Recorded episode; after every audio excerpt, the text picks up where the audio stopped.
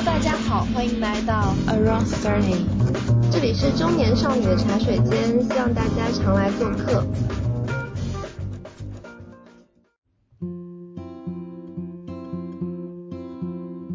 但我觉得表白是一个特别美好的事情，就是那种我把我的心意传达给你，这个过程是非常美好的。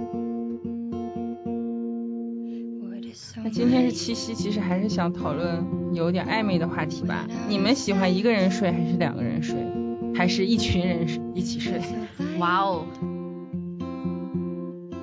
我也有看一些怎么快速入眠的一些小 tips，你可以睡前进行有一些有仪式感的东西，比如说喝热牛奶啊，或者是让手机远离自己半小时啊之类。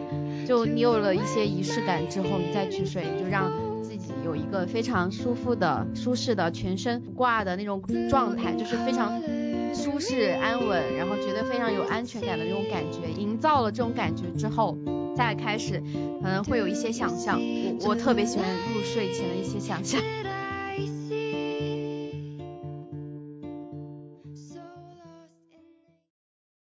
大家好，欢迎来到第十期 Around Thirty，我是查查，我是 Doris，我是小洋人。这期呢是我们的七夕特别节目，我们打算在这样一个很重要的日子里聊一个我们人生中非常重要的议题，那就是睡觉。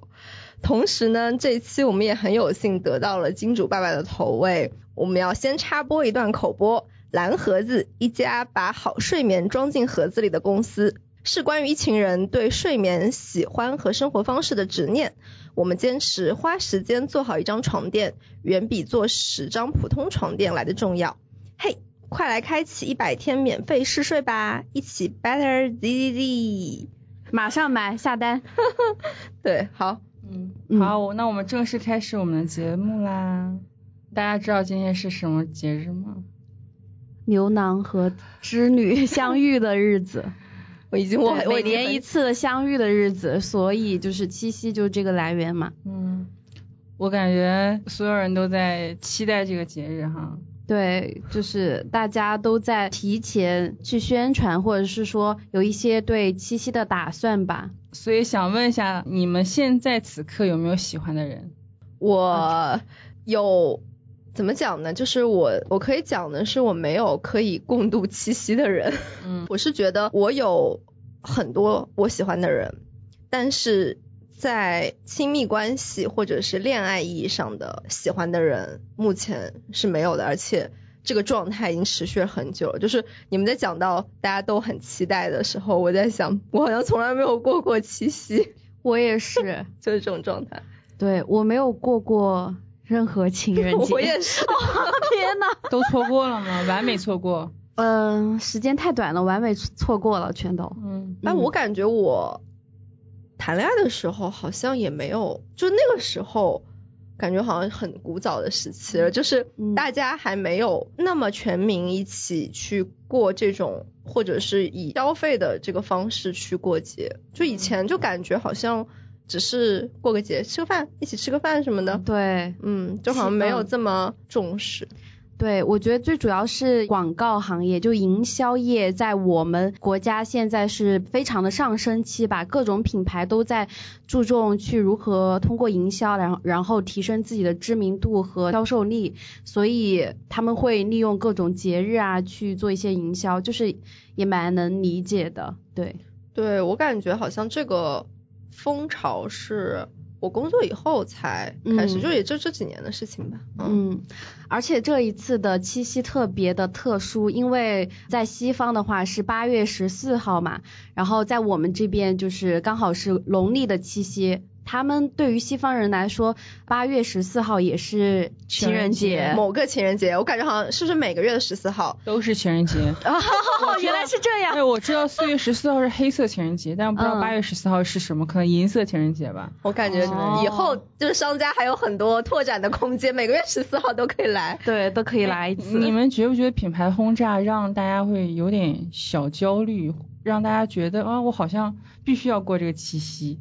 不过七夕好像错过了什么？会有一点，就是我感觉我那个时候在谈恋爱的时候，我会其实本来可能没有什么特别，就是需要在这一天有什么特别的，但是现在这个趋势吧，就感觉好像大家不做点什么就不对，或者说不做点什么就会觉得好像是不是有问题。嗯，对，就是可能身边人都有去渲染这个事情的重要性，然后如果你有伴侣的话，其实可能你觉得没有什么，但是你的伴侣他可能会特别在意，那嗯不由得你自己也会注意起来，因为毕竟嗯你很在意伴侣的感受嘛，嗯，是吧？嗯，所以 Doris 嗯，有喜欢的人吗？呃呃，有喜欢的人，但是。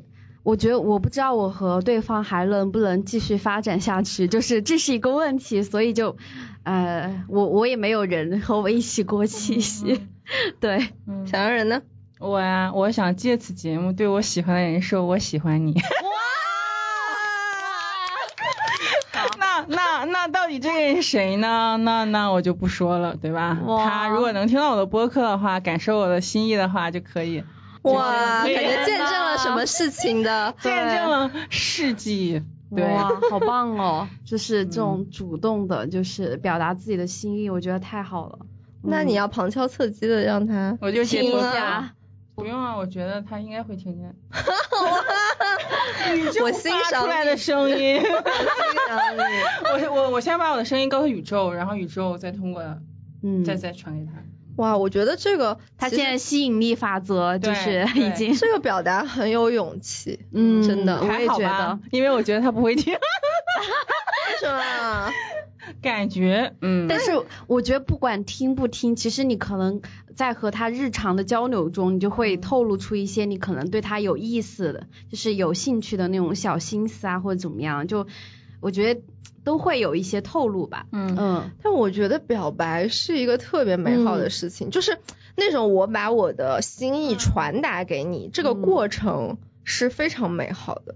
是的，而且我其实是觉得，就是向你喜欢的人表达你喜欢他。就我知道有很多那种什么恋爱法则，就是会说不能主动，或者是怎么怎么样，我根本就不很扯我我完全不同意。就是我是嗯觉得你在对一个你喜欢的人表达你的好感这件事情，绝对是一个非常非常好、正面，而且嗯，让对方 appreciate 一个事情。对，嗯是，但是现在就是说，就比如说有一本书叫做《如何让我爱的人爱上我》，对对对。这本书我我看了，然后我觉得其实里面讲的挺有道理的，就是它会有一些小技巧，就是。让你达到就是可能一些目的，可能会让你们两个双方都能够相处起来很愉快，或者是让你更有吸引力。对、嗯我觉得其实还是很 OK 的，我觉得也不算冲突和矛盾，都是会让我和我喜欢的人。嗯，能够相处的更愉快，或者是去通过一些方式去表达出了我的一些想法，或者是想看到对方的一些态度，或者是对方的一些东西吧。对，就是我觉得还还挺好的。嗯，对我我觉得这些都是一些嗯，小的技巧，但是对对我觉得对最主要还是要真诚是肯定是第一对，。我觉得最主要的是，嗯，你们是否能能量互补啊？就、哦就可以说你需要的他能给你。就你俩嗯是不是匹配？匹配，对对对，嗯对，但是不一定说匹配呃，但是嗯不一定说是互相需要，因为我最近有看一些书，还蛮有感悟的，就是说两个人如果互相是需要的，他们最后可能都会变成一种纠缠。也对，我觉得不一定哎，就是嗯怎么讲呢？就是呃是否纠缠取决于是不是两个创伤碰到一起了。。对，就是呃，但如果说健康的，我觉得啊，就是很健康的关系，它是互相滋养。对对对就是，你让我变得更好了，我也让你变得更好了。对但如果说有一些是创伤碰到创伤的关系对，它可能就是那种你让我变得更窄了，就是你让我的世界啊变得更窄了，我也让就我们互相缠绕住了啊彼此的世界，啊大家的世界都变得更狭哦，狭窄。我我我不是这个意思，就是嗯我说的互相需要，就是说，呃，我因为你的某个东西我需要你，所以我要求你去为我做什么事情，或者是你的某些东西是呃我需要的，或我的某些东西是对方需要的，就是呃因为某些需求对方能够满足我，所以我去就是要求对方去做什么，就这种削了。对，剥削了，这是嗯一种纠缠。然后嗯，如果是因为两个人互相吸引，而在而连接在一起，在呃，那么在这个过程中的话，那肯定是想说，我也想就是变得可能更好一些啊，或者怎么样，嗯嗯对，这是不一样的。哦，对，所以你你刚刚讲的，我想到的是嗯这种吸食对方对对对。的养分，然后呃是这种关系，有有一定程度吧，就是嗯很多的那种互相需要的关系，呃，它最后可能都会变成有一部分的是纠缠。嗯，对，这个是嗯我看那本就是《了不起的我》这本书，陈海贤老师写的，然后嗯。他有讲到这种互相需要的关系，对我就呃引申了一下，嗯对，嗯嗯。嗯，就最近在思考这些问题，但嗯是你你觉得如果两个人互相不需要的话，是不是就没有？不一定是需要，是互相吸引，就是我是觉得需要是很重要的，嗯就是需要它不一定是说我要剥削你。对啊，只是说你可以满足我的需求，所以我我们两个之间才能够形成嗯一个联系。嗯但是我怎么样去让这个需要变成一种养分，而不是变成一种剥削？这其实是跟我这个人的状态，跟对方他的状态，嗯跟我们两个之间关系的健康程度嗯是有关的。嗯，这个嗯我赞同，但是有时候我觉得这种需要很难说，就是它会不变成一种可能。对对对，就我我是觉得大家互相在关系里 check 自己的状态对，check 对方的状态，check 一下我们现在我对你提这个要求，是因为我在剥削你，还是说我希望变得更就是怎么讲，就是要搞清楚自己的这个需求到底是一种，嗯，就是还是要多觉察自己的状态吧。对，嗯、如果你变成了一个非常自我，就能够完全满足自我的所有需求的一个人，就是你的自我是非常强大的人，那么你肯定是不需要一个对方能够为我提供什么，然后我才需要这段关系，嗯，而是嗯。变成就是某个人，我就是很欣赏他，然后他的一些嗯作为啊，他的一些可能性格、个性啊，然后我想要去靠近他，就是一种自然散发的一种吸引力。对我是这种性，嗯，嗯可能也会让关系更加的融洽，互相尊重彼此吧，让这段关系走得更长远。对，嗯，我们是不是跑题了？好，对对是有一点我们说一下，就是两位，那在没有遇见喜欢人之前，你们会做什么？会干自己的事儿，该干嘛干嘛。对呀、我我是觉得，我我们几个应该，我们的世界里不只是有爱情或者是嗯亲密关系吧，就是应该说，在除了亲密关系以外的，我们的世界应该是比较丰富的。对，就是因为我觉得，就是呃，个人的，就是成长跟就是那种满足感，其实它来源有很多，亲密关系它嗯只是其中的一种嘛。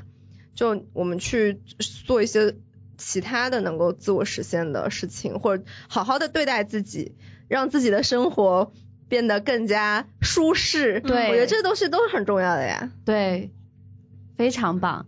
呃，而且就是，呃，怎么说呢？就我觉得你当你觉得空虚或者是觉得无聊的时候，你可能需要去挖掘自己一些点，让自己变得更加充实。就这个不是啊、你的爱人或者是你的朋友能够去。满足你的这个需求的，是你需要去自我发掘，然后自己嗯去主动的、去行行动的。嗯，嗯，对，就是先好好喜欢自己，是不是该从哪儿开始？好好睡觉开始。对，只有好好睡觉了，才能够有精力充沛的去做自己喜欢的事情。啊，这个是我非常认同。说实话啊，就是我现在我回回顾了我一段时间的状态起伏，嗯我会发现睡觉真的是我的整个状态的一个开始，就是我睡好了。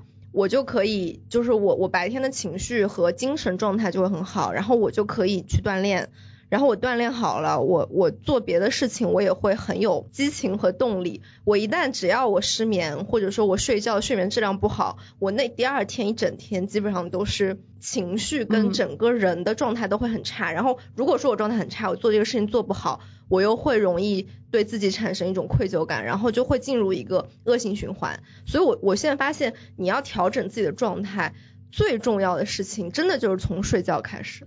对的，我前段时间就是全职上班的时候，完全就是这种状态，然后就是进入了恶性循环，上班脑瞌睡，就控制不了，就每天必须到公司提前外卖好咖啡，然后来进行就是让自己精神打起来，就很难受。其实我身体也一直很不舒服。嗯，那我想问你们记忆深刻的、呃睡眠经历有吗？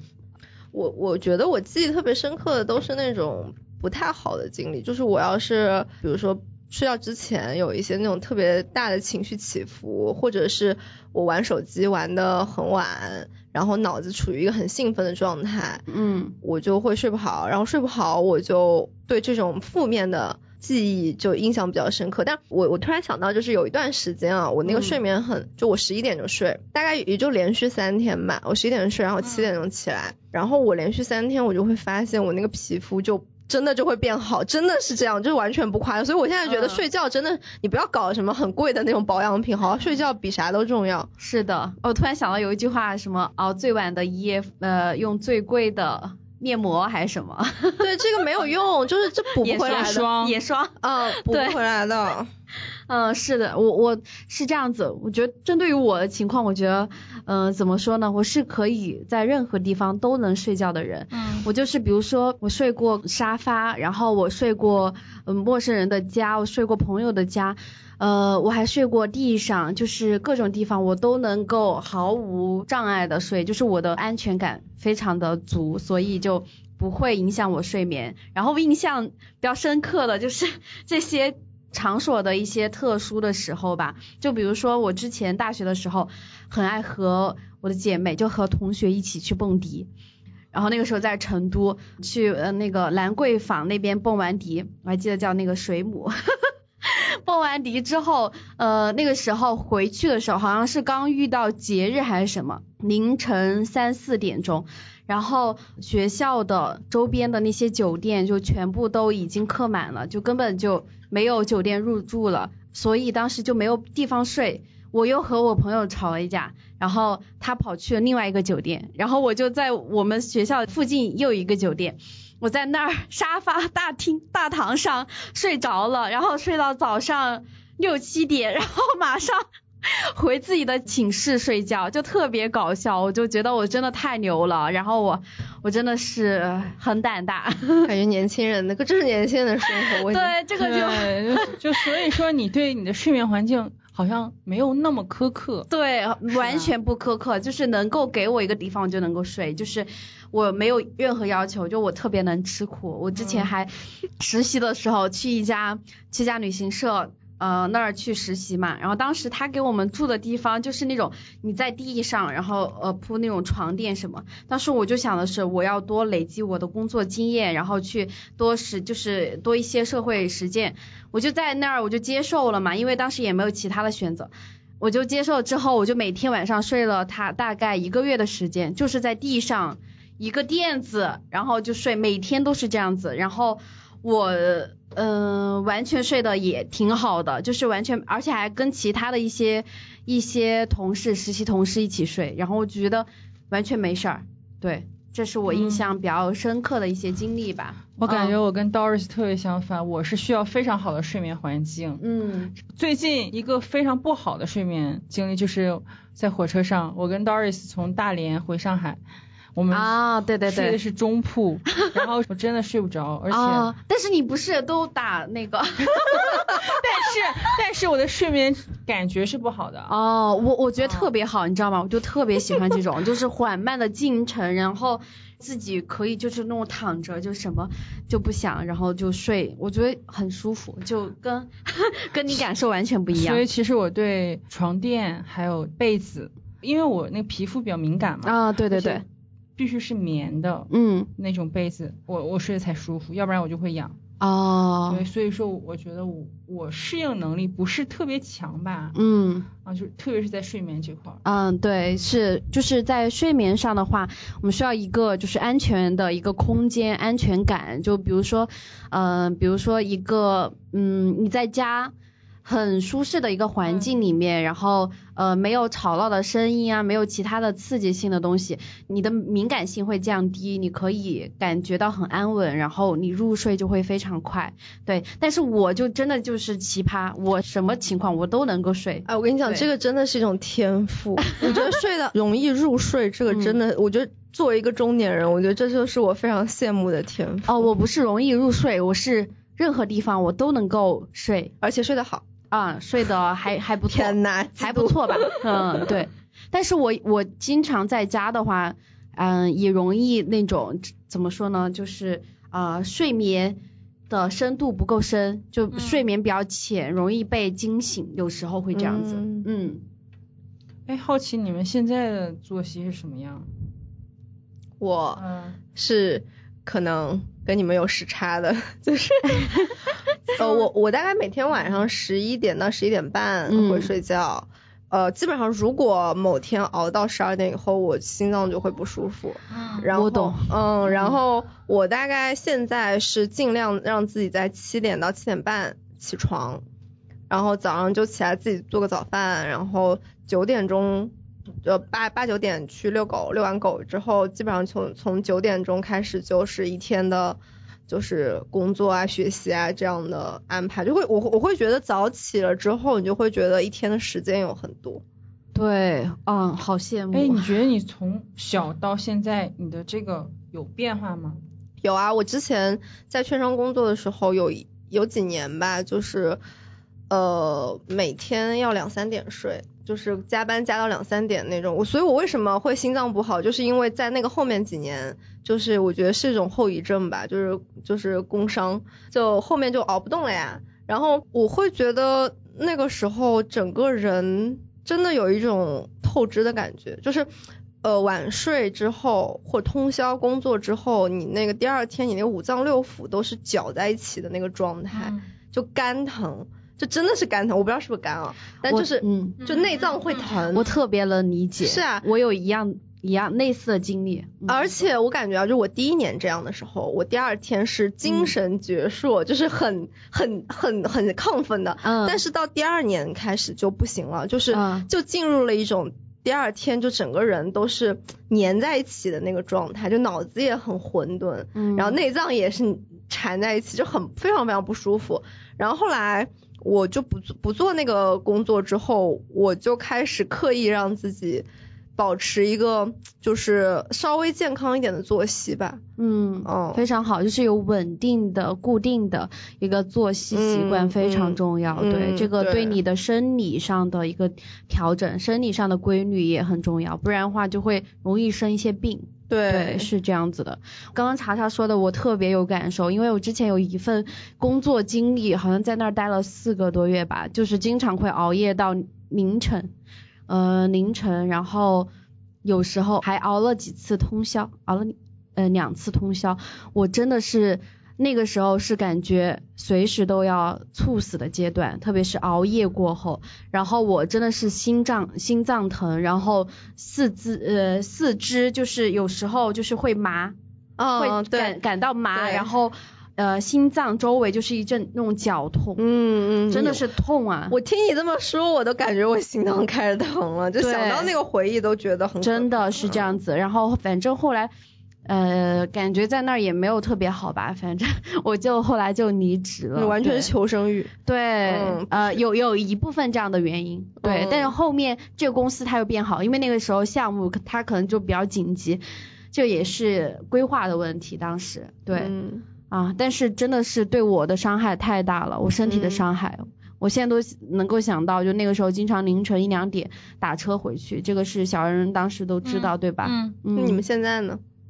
哦，现在的话就是简直不要太爽。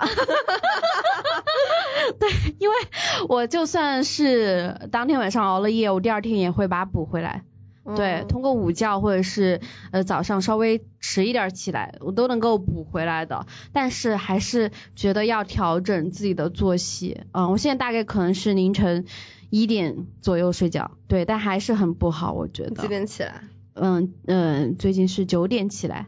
差不多，嗯。嗯，但我觉得还是，嗯，希望自己再能够调整到大概呃十一点、十一点半这样子去入睡，然后第二天能够早起，可以八点钟这样早起，然后可以呃有一个非常丰富的一天了，我就觉得，嗯，我觉得我从小到嗯。大的睡眠就是越 睡越晚，对，是是这样子，就是而且我现我发现我现在睡就是嗯，晚上特别兴奋，嗯。就是两三点特别兴奋就睡不着，我我特别晚越兴奋，你在兴奋啥？讲特别搞笑一就是呃一个事情，呃，当时我我好像也没有睡吧，就大概凌晨一点左右，然后小洋人准时从房间里面出来，然后去洗洗澡。我心里面想，哎，这人又开始洗澡了，然后听那个声音，然 后我就在想他是在洗头呢，还是怎么样？就听那个水龙头就会。猜他在里面的动作，就就觉得很搞笑，就真的是。然后他经常就是半夜三更，或者有可能我睡着了，他又会会呃，就说，哎，我睡不着，或者是你睡了吗？就会问我这样的事情，但是我都没有回他，因为我那个时候可能在入睡中。对，对，嗯，哎，我会觉得你熬到这么晚，就是你不会觉得很孤独吗？不会是兴奋，你兴奋啥呢？就是亢奋。亢奋。那你会做什么呢？做什么？就是听歌，看一些东西，是自己？我觉得你这样会更亢奋。对更亢奋，所以我现在就是调整，是是自己独处，不是说去呃聊天什么的。不聊天不聊天，对，他自己有的时候日常跟一些男人聊天，这么晚了，大家都不用睡觉了吗？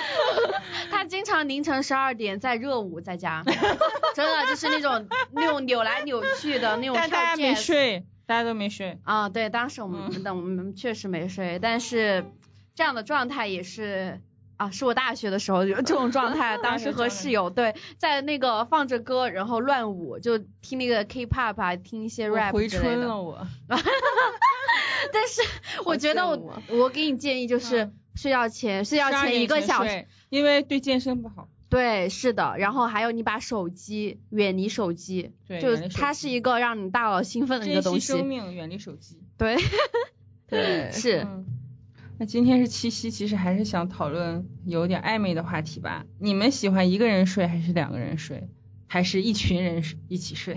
哇哦，一群人是什么鬼？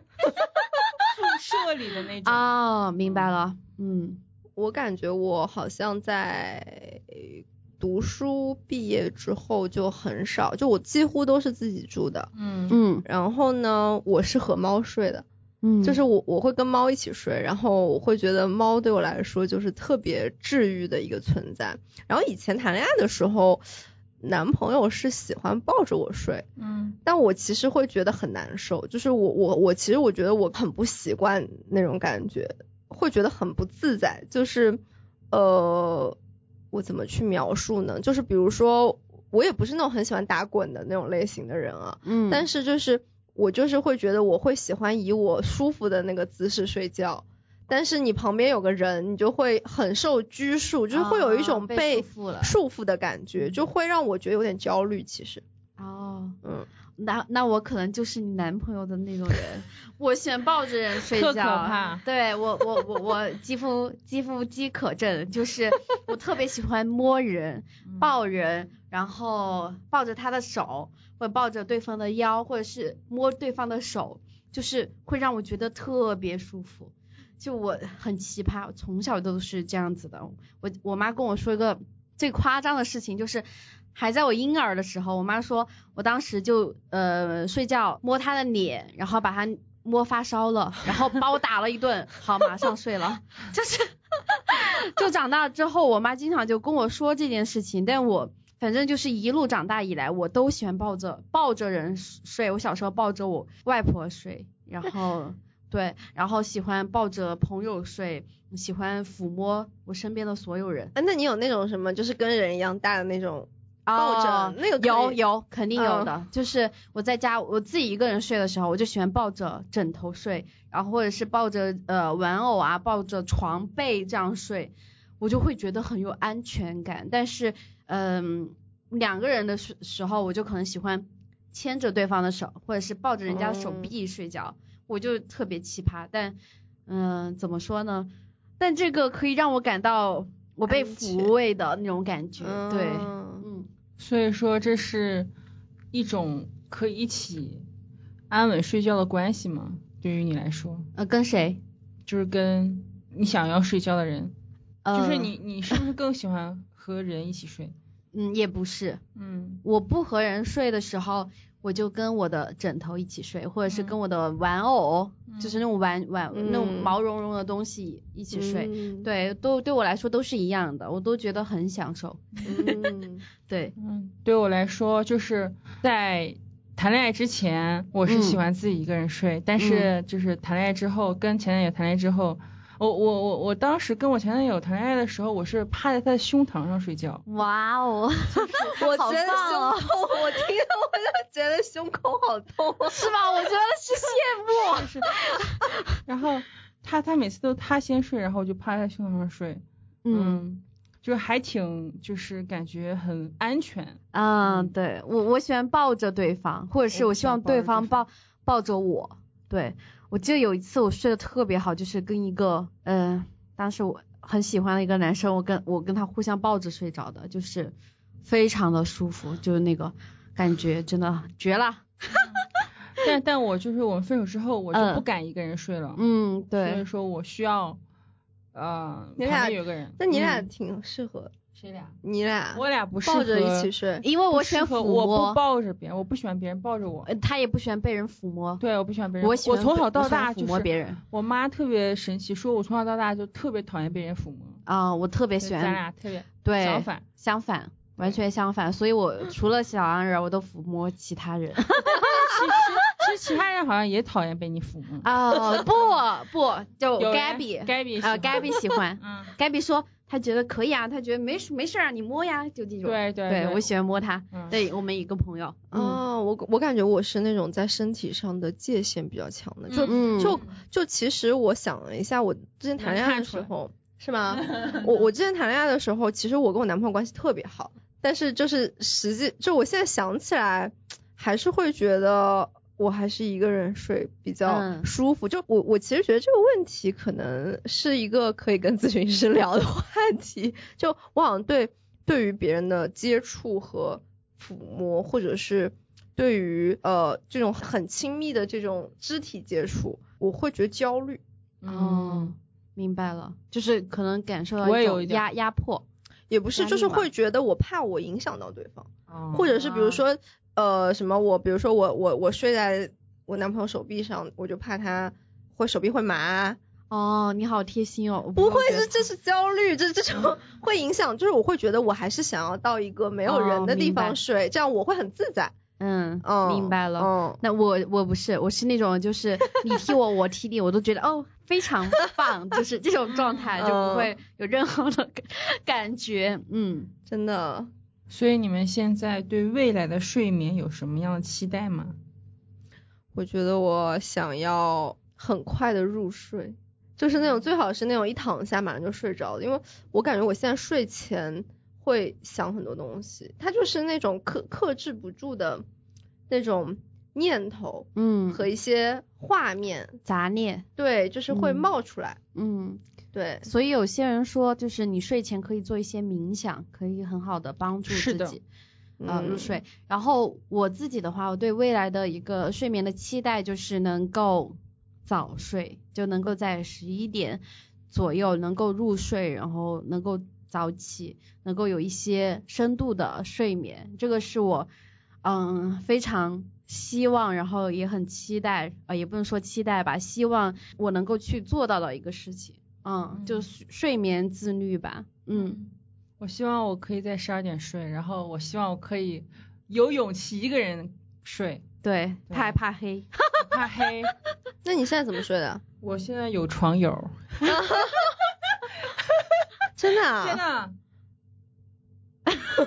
女生，我们是很干净的睡眠关系。很干净的。哦，我因为我不是，就是我我很诧异的是，我以为嗯你们两个是住然后我现在发现其实不是你俩住，是对，哦，嗯，每个人都有床友，原来对是这样，棒好开心啊因为啊！我觉得我真的不能一个人睡，太吓人了。我有一次就是我床友不在，我一夜未睡，不敢。那比如说你跟你床友，他还叫我过去跟他睡，你知道吧？对对我我已经无没有办法了。对，现在要我看一起无可睡吧。我想知道你跟你床嗯友是，比如说你晚睡的时候，嗯你床友戴眼罩。